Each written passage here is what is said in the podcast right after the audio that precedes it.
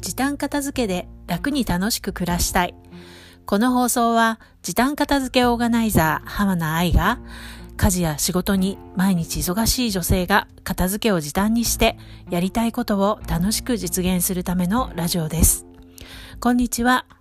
1月29日土曜日です。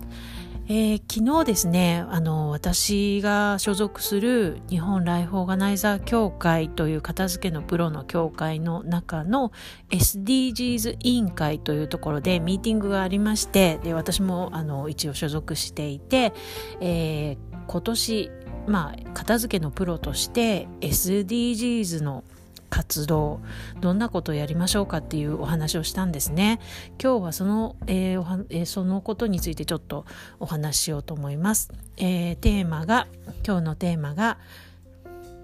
洋服をショップに戻して SDGs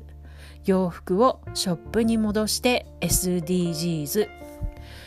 これはですねあのご存知の方いらっしゃるかもしれませんが最近あのいろんな企業あのアパレルメーカーなんかがあの、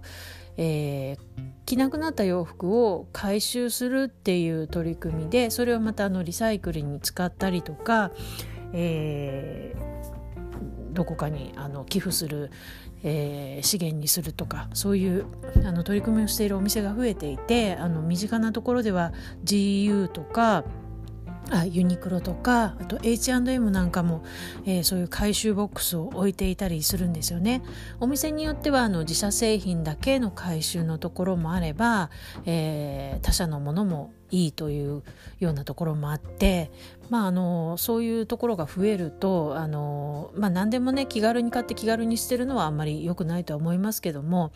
あのサイズが合わなくなったとかもう着古してしまって着れなくなっちゃったとかそういうものはどうしても出てくるので、えー、そういった回収ボックスに持っていけるとあのすごく安心ですよね。で昨日のですねミーティングの中で私知らなかったんですけど一つあの靴屋さんの取り組みを教えていただいて今日はそれをご紹介しようと思います。えー、フィットフィットさんっていう靴のメーカーというか、まあ、全国展開されているお店があるんですけども、えー、そちらで購入した靴をあの店舗に持っていけばもしくはオンラインショップで買ったものも送れば修理をしてくれるそうなんですね。で、まあ、靴の修理屋さんって身近にいろんなところあると思うんですけどもあのメーカーさんで修理してくれるとやはりあの微妙なこう色の違いだったりこうあの細かいところが気になる場合はあのメーカーさんでやってもらうとすごくいいなと思ったのとえあとまたもう履かない靴を回収してでそれをあの寄付に当てるということとかあとリサイクルもされているということですごくいい取り組みだなと思いました。で私も以前はそちらのお店で靴購入したことあったんですけども残念ながら今住むあの四国にはお店がなくてですね、まあ、オンラインショップであの購入はできるんですけれどももしお近くに、えー、お店がある方は是非あのフィットフィットさんチェックしてみてください。あとはですねあの私その後自分でいろいろどんなお店が今そういう取り組みしてるのかなっていうことで調べてみたら身近な無印良品もしてるんですよね。で無印良品の場合は自社製品を、えー、回収して、まあ、下着とか靴下以外という、まあ、布繊維製品だそうなんですけどもそれを回収して、えー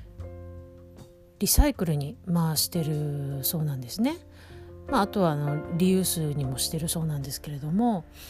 で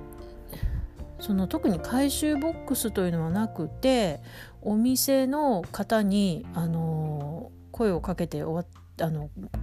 渡すそうなんですね。なのでもしそういったものがあれば、えー、近くの無印良品に持ち込みしてみるのもいいかなと思いました。ということで今日はあの SDGs なお片付けの、えー、一環で、えー、洋服をね着なくなった洋服を買ったお店にもしくは、えー戻えーと買ったお店じゃなくても戻せるところもあるということで、えー、ご紹介してみました。皆さんがいつも使っているお店でそういう取り組みがあるかチェックしてみるのもいいかもしれません。ということで、えー、今日のテーマは洋服をショップに持ち込み SDGs 洋服をショップに持ち込み SDGs でした。最後までお聴きくださいましてありがとうございました。浜名愛でした。また明日。さようなら。